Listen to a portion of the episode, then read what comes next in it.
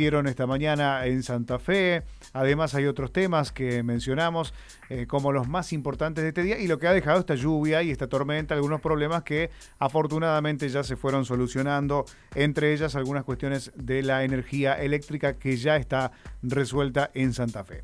Pero nos vamos a quedar en Santa Fe en parte y en parte trasladarnos hacia el norte de la provincia, porque vamos a hablar de uno de los temas que te adelantábamos en el área de noticias y es que hubo novedades en la causa que investiga el femicidio de Ana María Alurralde.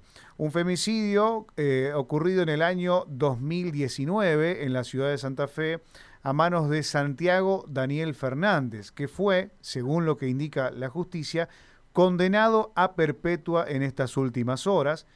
Y para recordar el caso de Ana María Alurralde, que era seguramente un apellido que, a vos te suena mucho, estamos refiriéndonos al caso de quien fuera la hermana del juez federal de Reconquista, Aldo Alurralde, que a quien tenemos en línea en este momento y le queremos dar la bienvenida. Eh, señor juez, aquí eh, Gastón Chanzar y Rubén Gómez los saludamos. ¿Cómo le va? Buenas tardes. ¿Qué tal? Un gusto. Gracias por atendernos, Aldo.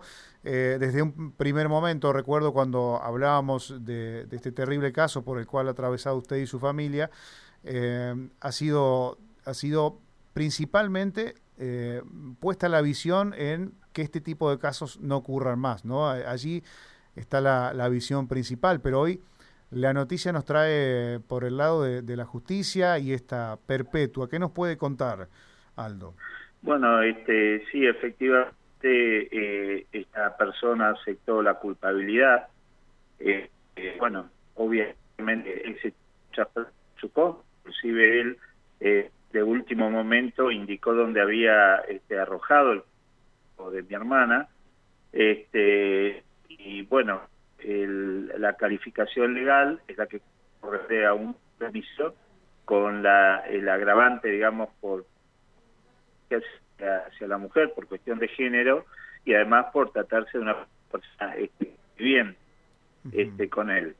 Pero esta, estas penas eh, son para eh, el victimario, no para las víctimas, no, no, no superamos muchas cosas, simplemente una etapa. Y a ver, Aldo, Aldo, ¿Ah? Aldo, a ver si nos entrecorta un poco la comunicación, a ver si, no sé si podemos mejorar la ubicación, si no lo, lo, vamos a volver a llamar para, para poder escucharlo bien y que, y que se pueda comprender. A ver si, si lo podemos escuchar. ¿Ahora? Ahora sí, ahora sí, Aldo. Usted decía, esta pena es para el victimario. Este, fundamentalmente porque no nos vuelve al cercano ni permite cerrar muchas series que quedan abiertas. Pero sí eh, útil para la sociedad porque un impune ha facilitado eh, otros delitos a futuro. Bien, bien. Eh, ahí vamos a vamos a volver a llamarlo a Aldo porque se nos entrecorta mucho y queremos que ahí lo vuelva a llamar nuestro productor Aldo. Eh, queremos escucharlo bien, es un testimonio muy importante. Estamos hablando del juez federal de Reconquista eh, que hace eh, dos años han atravesado junto a su familia este momento eh, terrible, que no, que no ha sido un momento, como él bien lo trataba de explicar aquí mientras se nos entrecortaba la señal, sino que son las heridas que quedan abiertas. había reflexionado en varias oportunidades Aldo Alurralde sobre esta cuestión. y, lo tenemos en línea nuevamente. Ahora sí, Aldo, lo escuchamos. disculpe las, las interrupciones. Por favor. Este, yo lo que le decía es justamente que lo que nos interesa aquí, ¿me escuchan bien? Sí, sí, sí, ahora sí.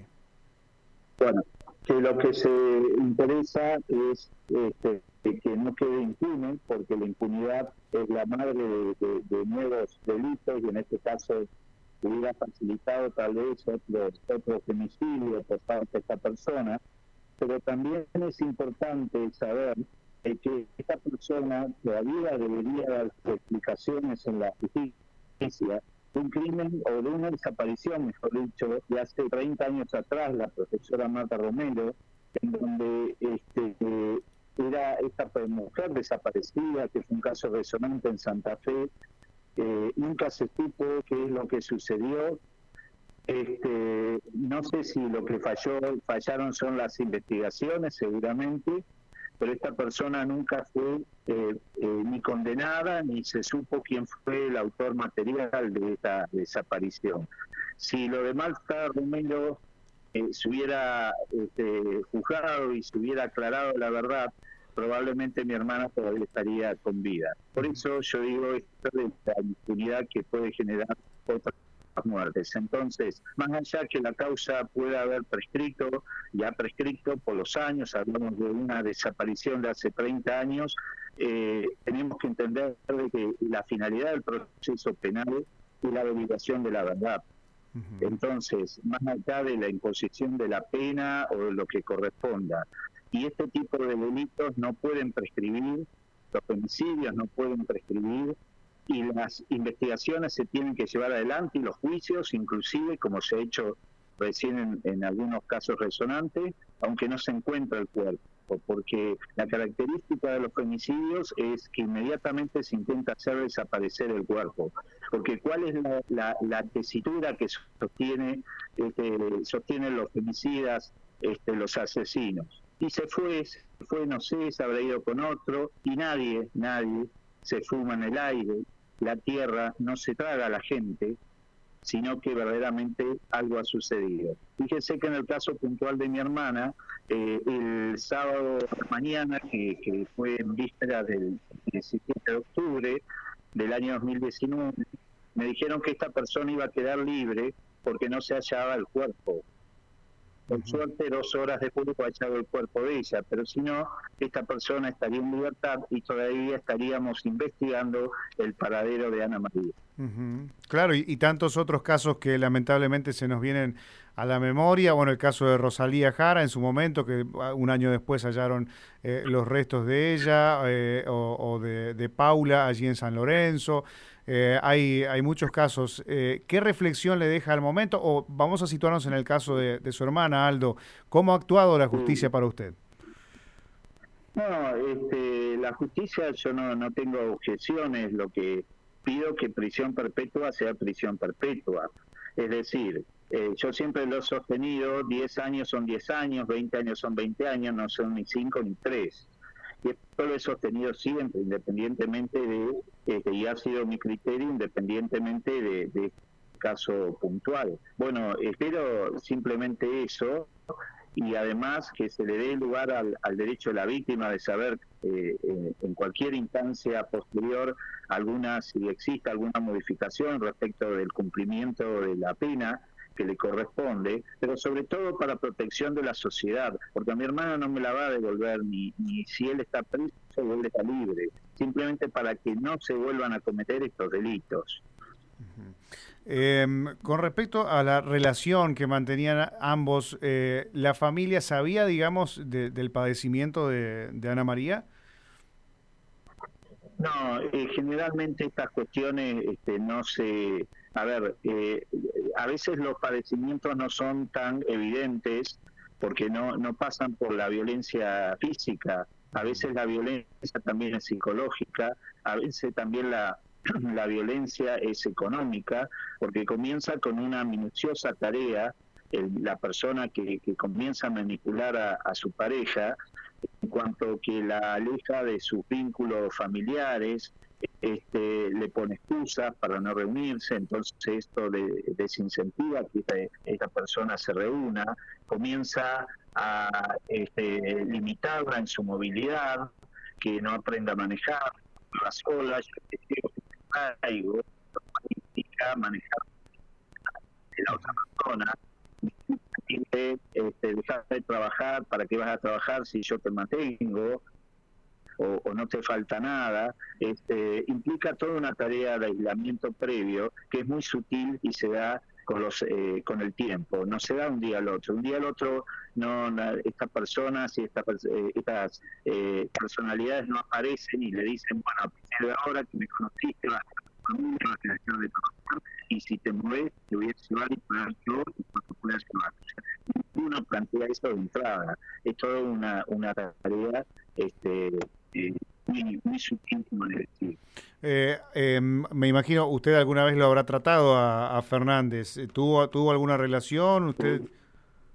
Sí, sí, yo estuve con ellos, yo estuve con ellos una semana antes que sucediera esto, pero obviamente no advertí nada, ni tampoco ella en ningún momento me manifestó nada respecto de, su conducta. Como tampoco nosotros sabíamos, este, o sea, sabíamos que había habido una causa, una causa penal, pero él nunca, con anterioridad, pero él nunca había sido ni nada por el estilo.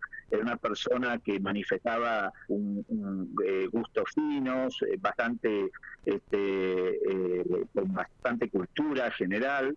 mi hermana no lo conoció a este hombre este, en un pabellón de visitas íntimas, o sea, no lo conoció preso, para que se entienda. Era una persona que no tenía ningún reproche por parte de la justicia respecto de esa anterior este, desaparición, y todavía no lo tiene. Y hay una familia que espera una verdad, que espera saber qué es lo que pasó y quiénes son los responsables, porque como le decía, este, nadie deja, porque esta mujer dejó una criatura de meses cuando desapareció hace 30 años y ninguna madre va a dejar así porque sí, desaparece de su familia de un día al otro. ¿Y saben qué ocasión fue? Cuando estaba tramitando el divorcio con este hombre. Sí, sí, año, 88 aproximadamente, ¿no? Exacto, el 23 de marzo de 1988. Claro, claro, es un caso que necesita, necesita bueno, eh, usted decía, ¿no? El, tiempo ha pasado y la, la, justicia no permite o hay alguna forma de reabrir esa causa.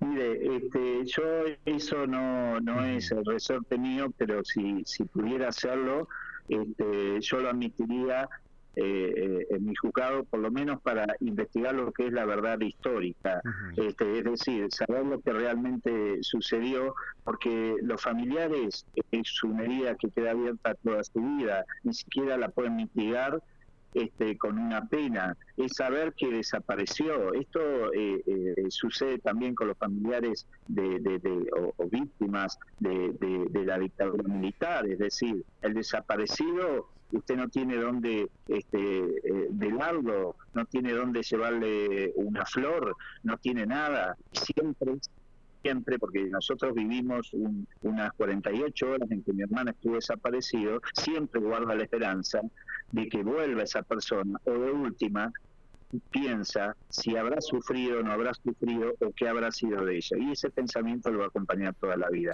Entonces yo creo que este, eh, es necesario investigar, es necesario saber la, verdad más allá de las penas y hacia futuro, y esto lo he escrito en una publicación jurídica, hacia futuro este tipo de crímenes deben ser imprescriptibles, porque si no, señor, el tiempo, el tiempo juega a favor de los homicidas. Seguro. Junto con las malas investigaciones. Seguro que es así. Aldo, eh, para finalizar, simplemente esto, eh, esta etapa, digamos, es, es una etapa que se cierra. ¿Cómo la considera usted esta decisión de la justicia de la condena a, perpetua a Fernández? Sí, bueno, se cierra obviamente porque esta persona, eh, esta condena queda queda firme al hecho, por el hecho de la de la propia admisión de la de los hechos.